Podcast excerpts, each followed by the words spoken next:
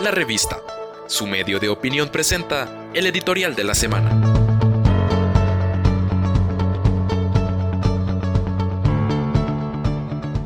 ¿Qué hacer?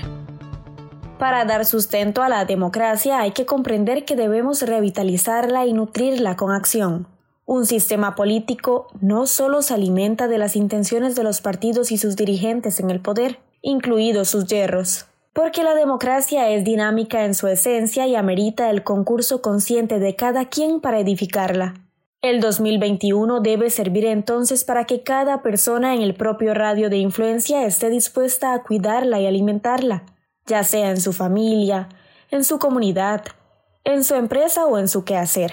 La democracia conlleva conciencia, expresión libre, participación, beligerancia y además transparencia aunque también necesita una buena dosis de disconformidad y enojo, todo cuanto sea necesario para contribuir a marcar el rumbo correcto y preciso en procura del bienestar colectivo. Es una tarea inagotable. No se puede esperar, depender, ni entregar a falsos profetas o mesías el poder que les permita nutrir su ego y soberbia personal a costa del sacrificio de la libertad y además de los derechos ciudadanos. Ejemplos de sobra se dan en el mundo actual, y no importa a qué signo ideológico obedezcan. Lo cierto es que simbolizan la inercia, la desidia, la indiferencia, el simplismo, pero también la ignorancia y la ingenuidad ciudadana. Son fruto estos liderazgos del descontento, del desencanto por la política y hacia la democracia misma terminan minando las bases de la institucionalidad para servirse de ella.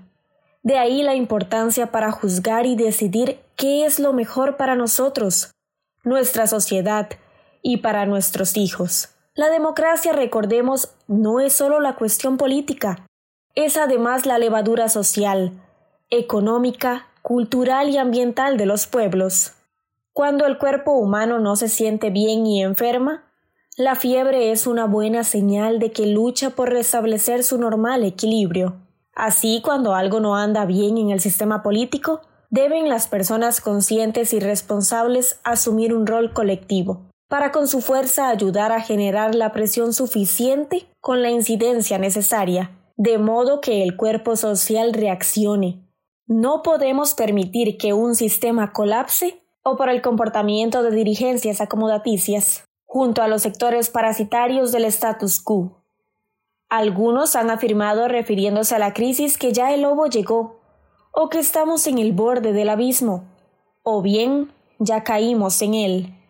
Sea lo que sea, lo cierto del caso es que no podemos pasar solo quejándonos y maldiciendo a quienes han sido y son responsables de esta indeseable situación, por supuesto agravada por la pandemia. Es momento para las personas responsables de sumar, organizarse y expresar su enojo, pero también de proponer sobre cómo incidir en estos incómodos tiempos.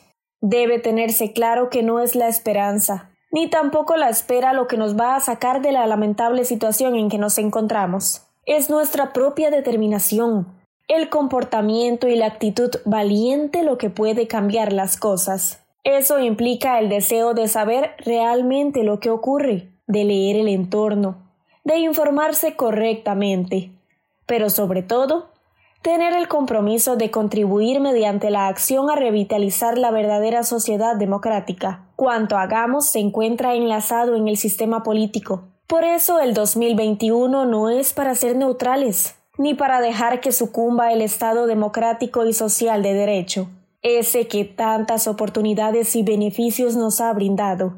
Por los que vienen, feliz lucha en el 2021. Encuéntrenos en las plataformas de Spotify, Apple Podcast, Google y Anchor como La Revista.